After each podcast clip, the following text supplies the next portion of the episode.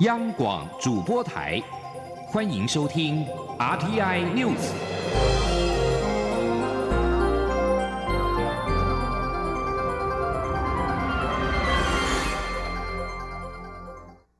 各位好，我是李自立，欢迎收听这一节央广主播台提供给您的 RTI News。民进党总统初选的协调期限即将到了，蔡英文总统跟行政院前院长赖清德的协调仍然陷于僵局。蔡英文总统今天上午在总统府召开记者会，说明他对民进党总统初选的立场。总统强调自己从未确战，确战也不是他的风格。他也指出，民进党历次只要进入阶段性竞争，就从来没有赢得总统大选。他表示，他可以跟任何人合作。也认为，民进党只有合作才能成就大局。记者欧阳梦平的报道。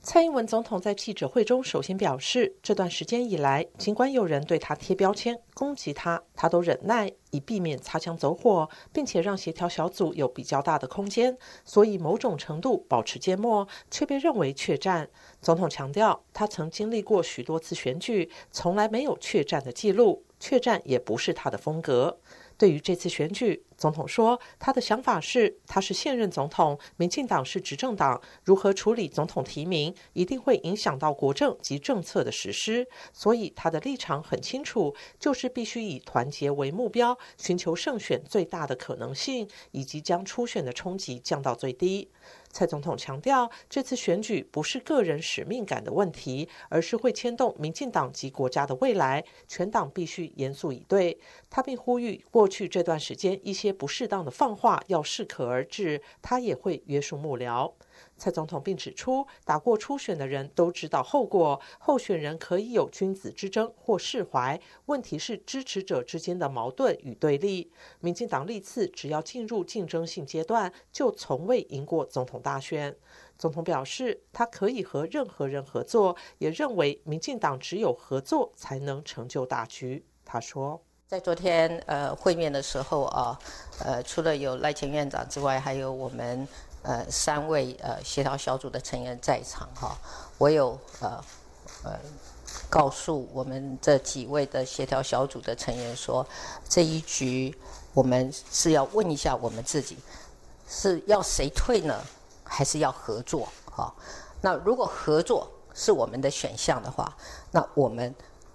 就应该全党倾全力去走合作的方向。总统并希望民进党中央不只是办选务、做裁判，而是要站在执政党的高度，发挥领导功能，以胜选为唯一考量，将空间及弹性维持最大，让各种方案都能被讨论，凝聚全党最大的共识及团结。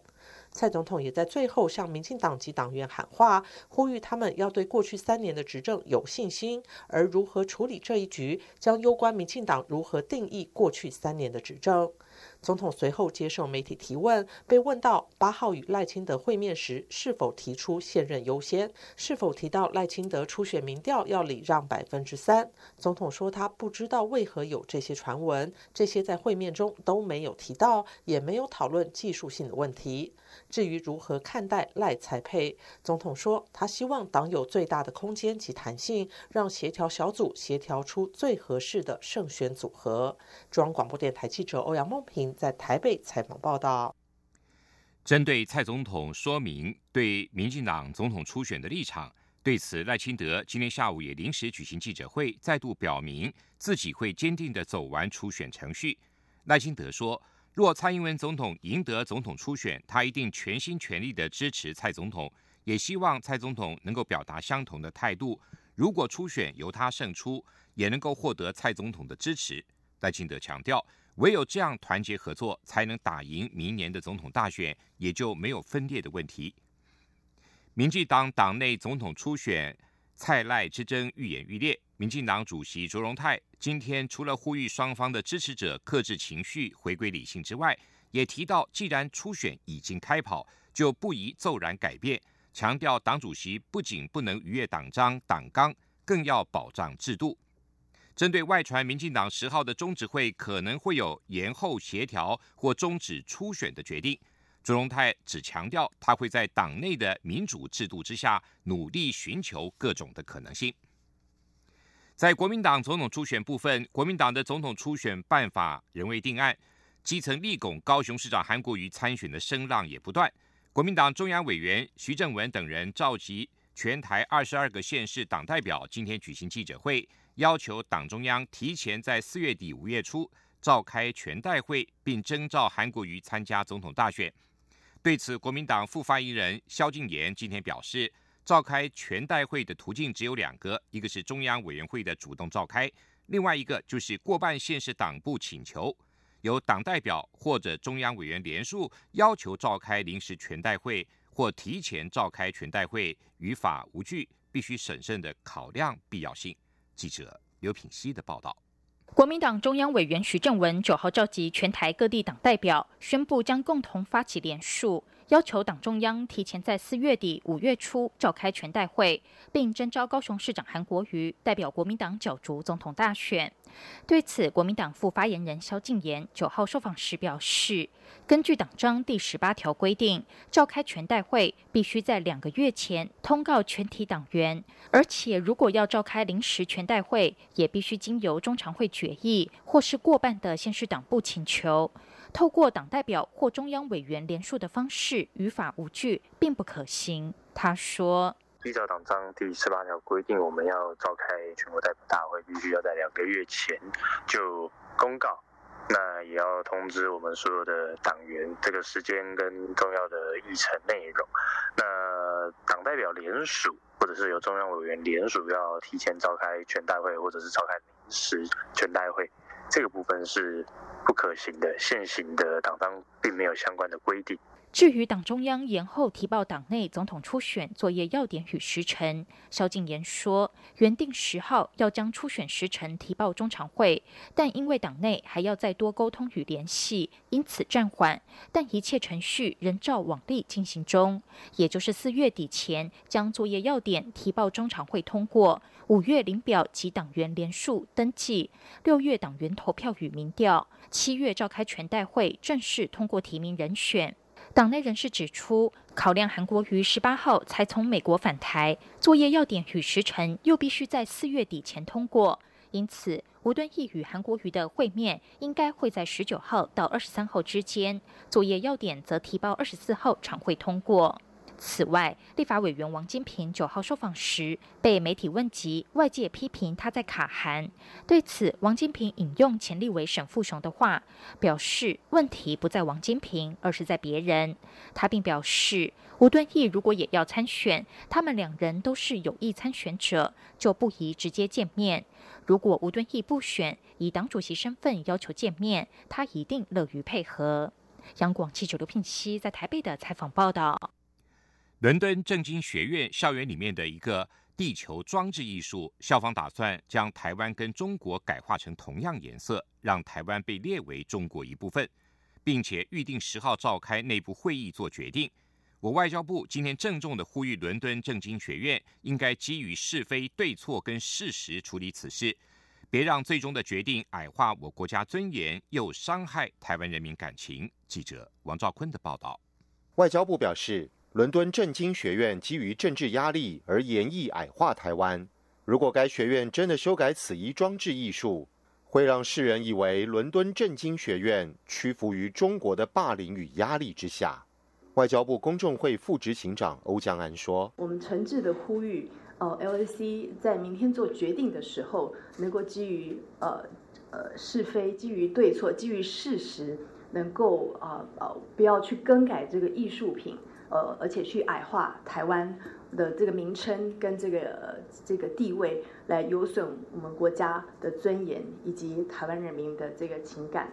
外交部长吴钊燮日前公开致函伦敦政经学院校长，这封信函已获得 BBC、《泰晤士报》等媒体广泛报道。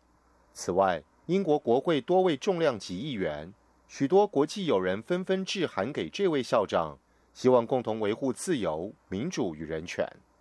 相关人士进一步指出，在英国当地，除了国会议员与媒体报道外，学者、智库等有我人士持续为我直言，侨胞、台商、留学生也用实际行动力挺。面对这个重要的关键时刻，我方一定会透过各种管道大声说出坚定立场。相关人士认为，英国政府使用台湾称谓，对台政策也一贯明确。伦敦政经学院如果只是因为一些中国留学生的意见而修改一个艺术品，将对这一所国际知名学府的声誉带来负面影响。中央广播电台记者王兆坤台北采访报道。为遏止中资违法投资，立法院院会今年三读通过《两岸人民关系条例》修正案，针对未经许可来台中资，最高罚款大幅提高到新台币两千五百万元，并得限期停止撤回投资，按次处罚到改正为止。记者刘玉秋的报道。永丰金控旗下的永丰金正香港子公司永丰金正亚洲，因为违法接受中资龙丰国际委托下单投资大同，并且涉入大同的经营权，金管会在二零一七年五月开罚六十万元，并限龙丰六个月内出清大同股份，但外界认为财罚金额过低。为各指中资违法投资，立法院会九号三读通过《两岸人民关系条例》修正案，除了规范中资违法投资台湾有价。大证券的财处外，也一并规范中资违法在台事业投资的财处。违法来台投资的中资罚款，并由现行的十二万元以上六十万元以下，大幅提高到十二万元以上两千五百万元以下，并得限期停止撤回投资，按次处罚到改正为止。参与审查的时代力量立委黄国昌说：“过去两岸人民关系条例。”财罚的基准只有从新台币十二万到六十万元，这样子的罚则，对于那一些假中资来讲，根本形同巨文。前经济部部长邓正中，甚至在之前阿里巴巴违反规定冒充外资来我国投资的时候，才罚十二万，他引以自豪。所有的人都在问。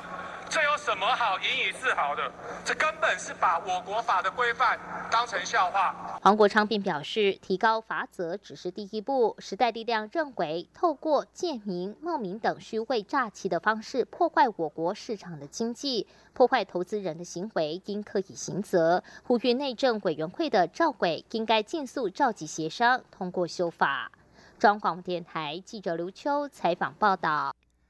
香港裁判法院今天就战中案裁决，包括战中三子在内的九名被告的罪名。根据香港电台报道，战中活动发起人戴耀廷、陈建明、朱耀明被裁定串谋公众妨扰罪成立。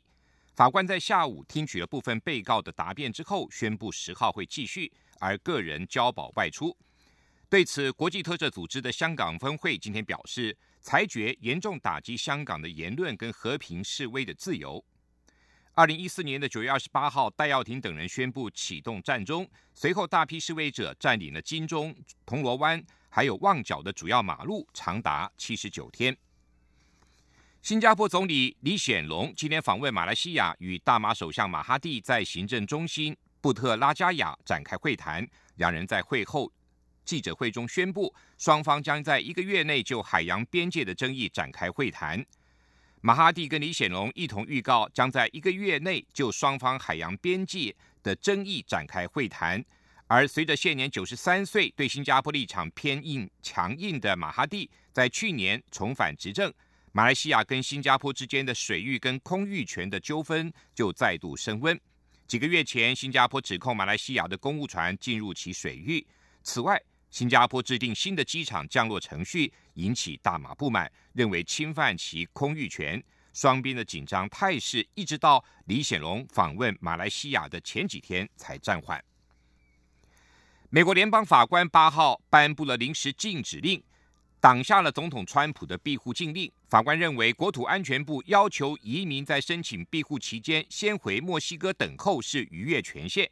旧金山联邦地方法官。希伯格的这项裁定是川普政府力阻移民从美墨边界入境申请庇护的一大挫败。川普政府的移民保护协议引发争议，但是几天前即将卸任的国土安全部长尼尔森才誓言扩大相关的禁令。希伯格在裁定书中写道：“问题不在于移民保护协议是否为明智或人道的政策，而是这项协议是否让外国人置身在过度危险的环境。”这里是中央广播电台台湾之音。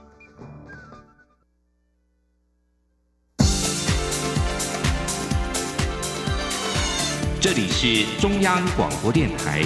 台湾之音，欢迎继续收听新闻。欢迎继续收听新闻。美国国务院经济及商业事务局副助卿米德韦今天起到十六号访问台湾。外交部今天表示，米德韦此行主要是出席台北市美国商会的谢年饭活动，另外将拜会我相关政府部门，就持续强化台美关系等议题交换意见。外交部对于他的到访也表达诚挚的欢迎。外交部表示。这是继去年美国总统川普指派国务院亚太副驻青黄之汉来台出席谢年饭活动之后，国务院再度由副驻青层级的资深官员出席这项活动，展现了美方对台美商务跟投资交流的重视。而且他访台期间适逢双方共同举办《台湾关系法》立法四十周年的纪念活动。见证台美关系在既有的良好基础上持续的深化双边恒久伙伴关系。美国国防部日前宣布，雷神公司获得新台币近两点八亿元的合约，要在台北部署爱国者飞弹防空系统。外界揣测是否为军方新的采购案？对此，我国防部发言人陈忠吉今天澄清，相关合约是美方要落实专案管理的招标公约。并不是空军要增购飞弹系统。记者肖兆平的报道。媒体报道指出，美国雷神公司获得新合约，将在台北部署爱国者飞弹防空系统。相关消息让外界猜想，空军是否采购新式飞弹。对此，陈忠吉九号澄清指出，台湾北部地区早有爱国者飞弹防御系统的阵地，强调美方的相关合约并不是空军添购新系统。他并解释，该合约其实是美方专案办公室的招标公告。他说：“事实上，他专案办公室用这笔钱来向呃这个做一个招标的作业。至于细项，那我就不能帮这个。”美国政府来做说明了，但是确定不是要购买新式或或者是新型，或者在增购增添啊爱国者飞弹。虽然无关新购飞弹系统，但针对近来空军新式战机以及陆军新购的 M1A2 战车采购案，陈忠吉强调过程都很顺利。另外，日前共机贸然穿越海峡中线。蔡英文总统下达军令，要求军方对挑衅攻击第一时间强势驱离。未来军方要如何在既有的应处原则下进行？陈忠吉表示，在既有规定外，相关部门有对这起事件进一步研修作为。他强调，主权国土不让，坚守民主自由就是国军立场。至于有立委建议，可将已除役的 S-2T 反潜机列为海巡署在海峡中线的监视机，陈忠吉表示，国防部会审慎看待相关建议，但强调不挑衅、不确敌是国军在台海的处置原则。中央广播电台记者薛兆平采访报道。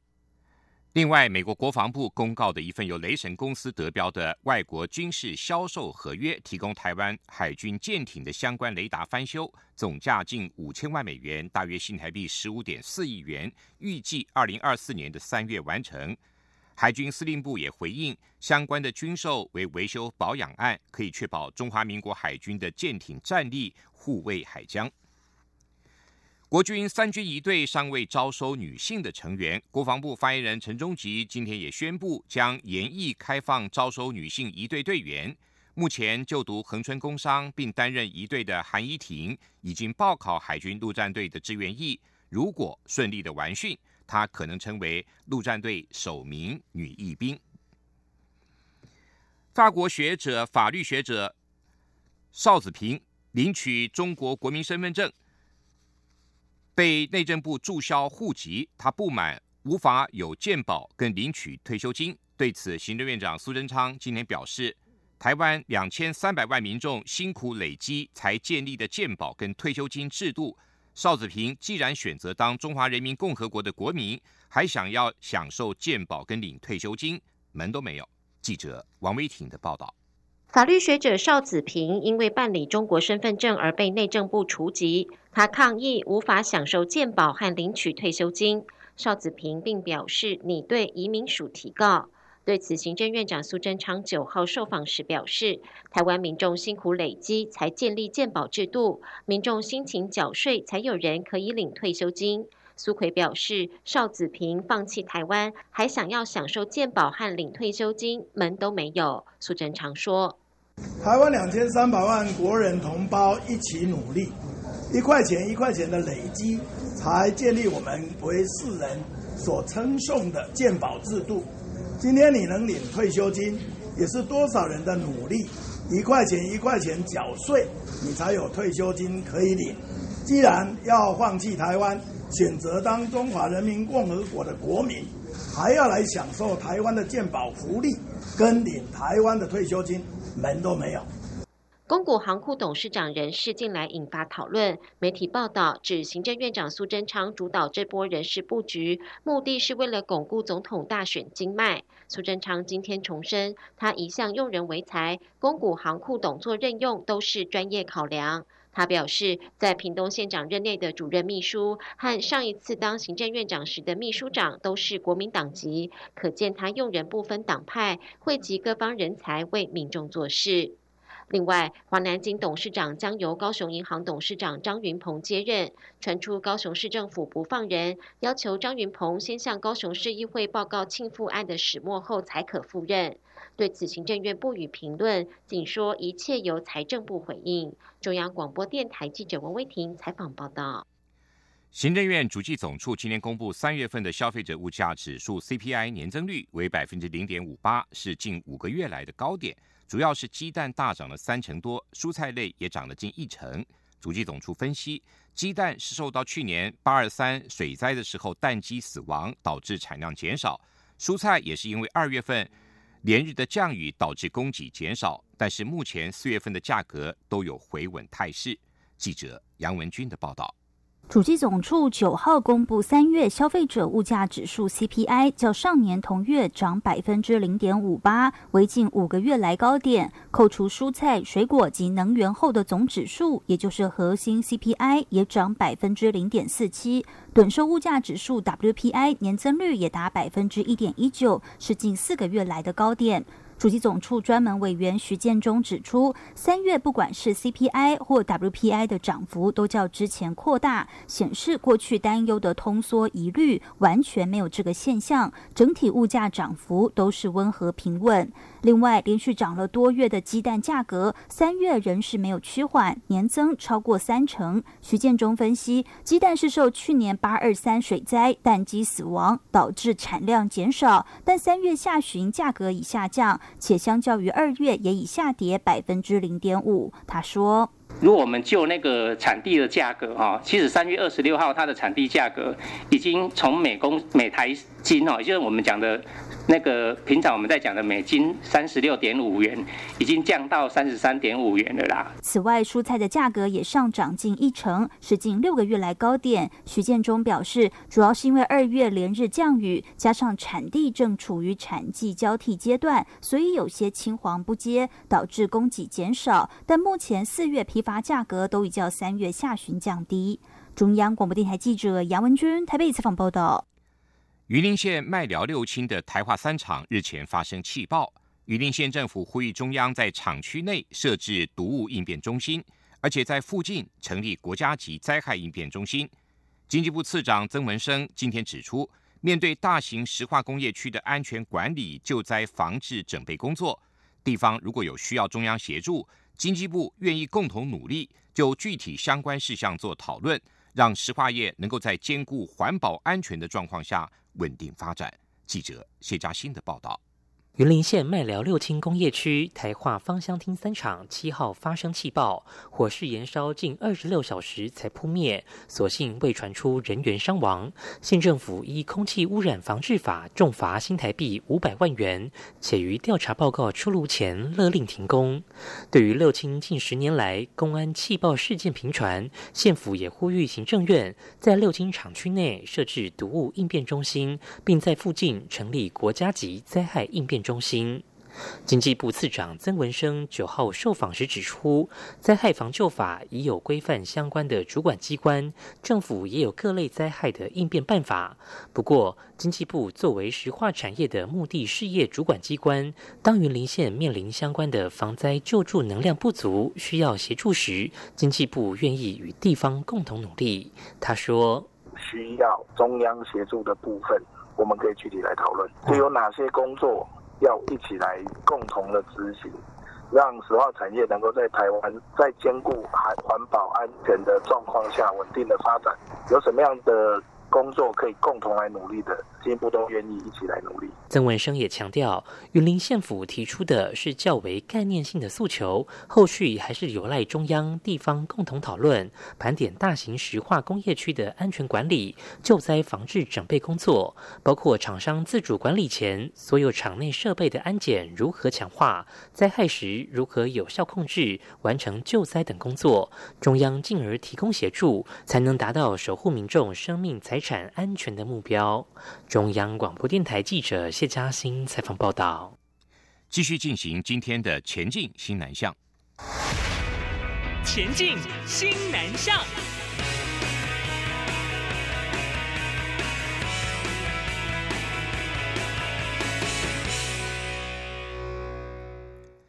新北市国际多元服务柜台去年共受理了一万六千多个案子，当中有不少新住民因为不清楚台湾法律而影响了自身权益，甚至触法。一名缅甸籍的新住民日前因为工地缺工，看到朋友的弟弟来台观光，就顺道请他帮忙，结果形成非法打工。这位新住民原本要被罚新台币三十万。但在国际多元服务柜台人员的协助跟厘清过程之后，新北市劳工局决定只对他开罚十万元。记者陈国伟的报道。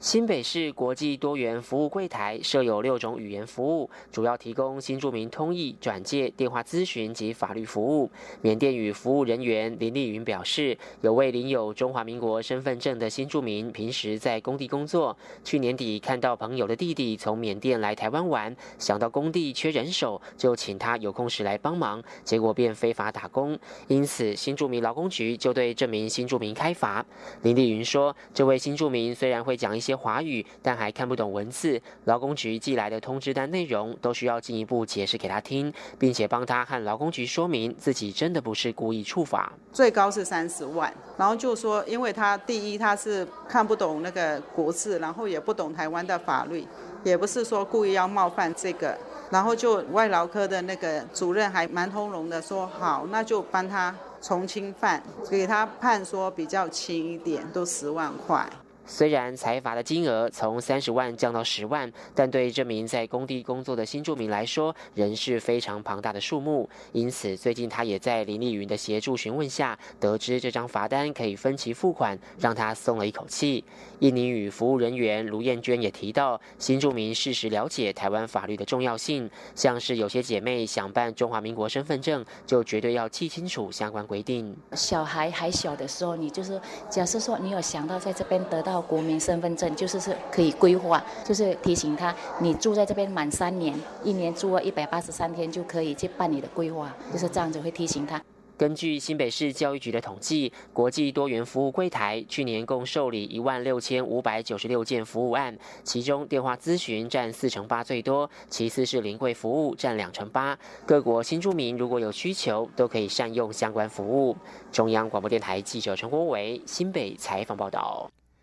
炎炎夏日就要来临，民众前往东南亚旅游要特别留心。泰国有麻疹、登革热、A 型肝炎的疫情。西南向人员健康服务中心的医师杨家荣今天表示，民众在当地除了注意饮食、防蚊，出发前可以施打疫苗。如果有旅游医学问题，可以打中心专线咨询。卫生福利部疾病管制署疫情中心主任刘定平今天也在疫情周报中表示。国际麻疹疫情持续，包括菲律宾、越南、日本、香港等。泰国的疫情也略升，今年到三月底已经有一千九百例，是去年同期的二点七倍，其中有八例死亡。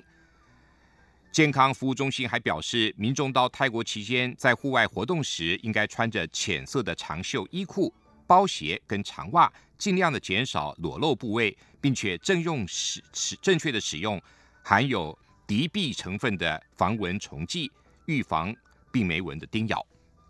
以上这一节 RTI 六。